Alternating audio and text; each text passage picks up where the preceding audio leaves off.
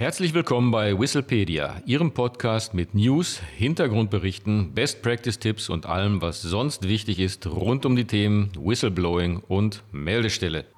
Auf geht's! Herzlich willkommen zu Whistlepedia. Hier sind wieder Martin Walter und Stefan Reinwald. Heute geht es um das Thema, für wen gilt das Hinweisgeberschutzgesetz.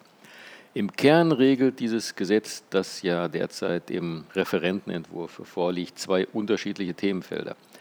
Erstens geht es um die Verpflichtung zur Einrichtung einer Meldestelle und zweitens um den Schutz hinweisgebender Personen.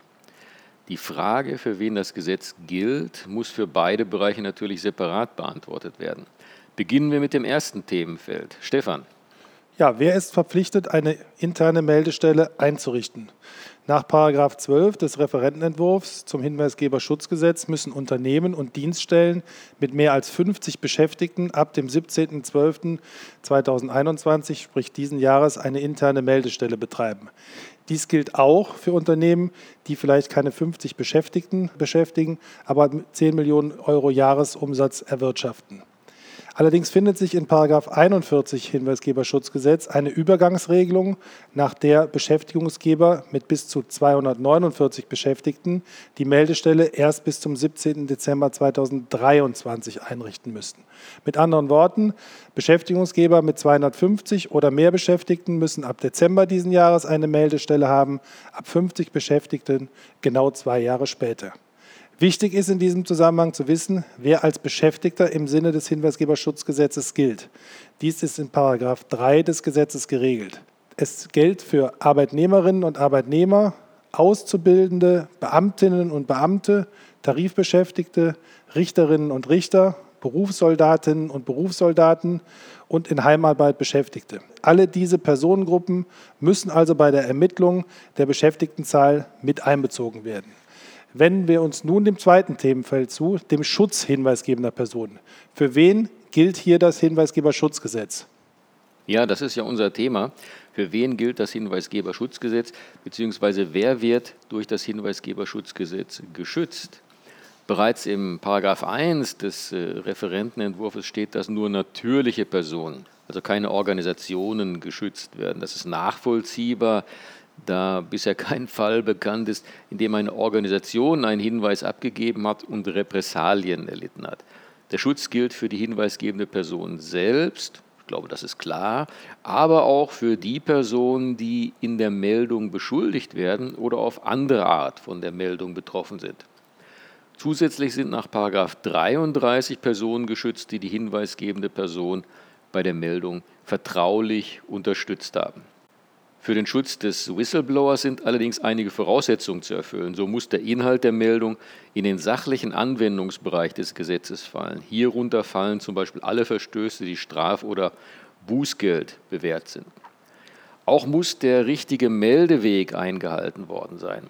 Der Hinweis muss an eine interne oder eine externe Meldestelle abgegeben worden sein oder offengelegt worden sein.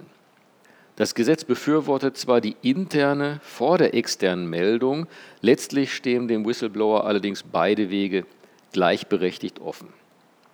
Und wichtig ist jetzt Folgendes, im Gegensatz dazu darf eine Offenlegung erst dann erfolgen, wenn eine externe Meldung erstattet worden ist und innerhalb der vorgesehenen Fristen keine Rückmeldung über das Eingreifen geeigneter Folgemaßnahmen an die hinweisgebende Person erfolgt ist. Also man darf nicht sofort eine Offenlegung betreiben, das heißt den Weg zur Presse gehen. Es müssen erst laut Hinweisgeberschutzgesetz die externe Meldestelle kontaktiert worden sein. Selbstverständlich müssen die gemeldeten Informationen auch zutreffend sein. Zumindest muss der Whistleblower zum Zeitpunkt der Meldung hinreichenden Grund zu der Annahme gehabt haben, dass die gemeldeten Informationen der Wahrheit entsprechen. Also das sind doch ein paar äh, interessante Punkte, die erfüllt sein müssen, damit das Hinweisgeberschutzgesetz auch tatsächlich greift. Umgekehrt formuliert, Stefan, äh, wer wird dann nicht geschützt? Ja, Martin, vielen Dank. Aus den dargestellten Sachverhalten lässt sich im Umkehrschluss somit ableiten, wer durch das Gesetz nicht geschützt wird. Dies sind zum einen Personen, die Meldungen abgeben, die nicht im sachlichen Anwendungsbereich des Gesetzes liegen. Das können zum Beispiel Meldungen über Verstöße gegen unternehmensinterne Richtlinien sein. Selbstverständlich steht es dem Unternehmen frei, auch solche Richtlinien in den Anwendungsbereich oder in den Schutzgedanken des Hinweisgeberschutzgesetzes aufzunehmen. Vom reinen Gesetzeswortlaut gelten die Vorgaben jedoch nicht. In der zweiten Konstellation geht es um Personen, die Informationen offenlegen, ohne vorher eine Meldung zum Sachverhalt an eine externe Meldestelle abgegeben zu haben. Stellen Sie sich vor, ein Beschäftigter wendet sich mit seinem Hinweis zunächst an einen Social-Media-Kanal oder macht den Hinweis in einem Social-Media-Kanal öffentlich. In diesen Fällen gilt der Schutzgedanke des Hinweisgeberschutzgesetzes nicht. Die dritte Konstellation sind Personen, die bewusst unzutreffende Informationen melden. Das heißt, die bewusst wahrheitswidrig Sachverhalte melden, die nicht zutreffen. In diesen Fällen liegt in der Hinweisabgabe selbst ein Compliance-Fall und dies kann im Falle von Vorsatz oder grober Fahrlässigkeit nach 37 des Hinweisgeberschutzgesetzes sogar zum Schadensersatz verpflichten. Ja, ich hoffe, wir haben Ihnen einen zwar kurzen, aber dennoch verständlichen und umfänglichen Einblick gegeben, für wen das neue Hinweisgeberschutzgesetz gilt. Sie sehen, dass eine Vielzahl von Unternehmen, die sich bislang nicht um diese Themen gekümmert haben, in den Anwendungsbereich des Gesetzes fallen. Wenn Sie Fragen oder Anregungen haben, schreiben Sie uns gerne an podcast.hinweisgebersystem24.de oder wenn Sie weitere Informationen wünschen, freuen wir uns auch über Ihren Besuch auf unserer Webseite www.hinweisgebersystem24.de. Für heute sagen wir auf Wiederhören und bis bald.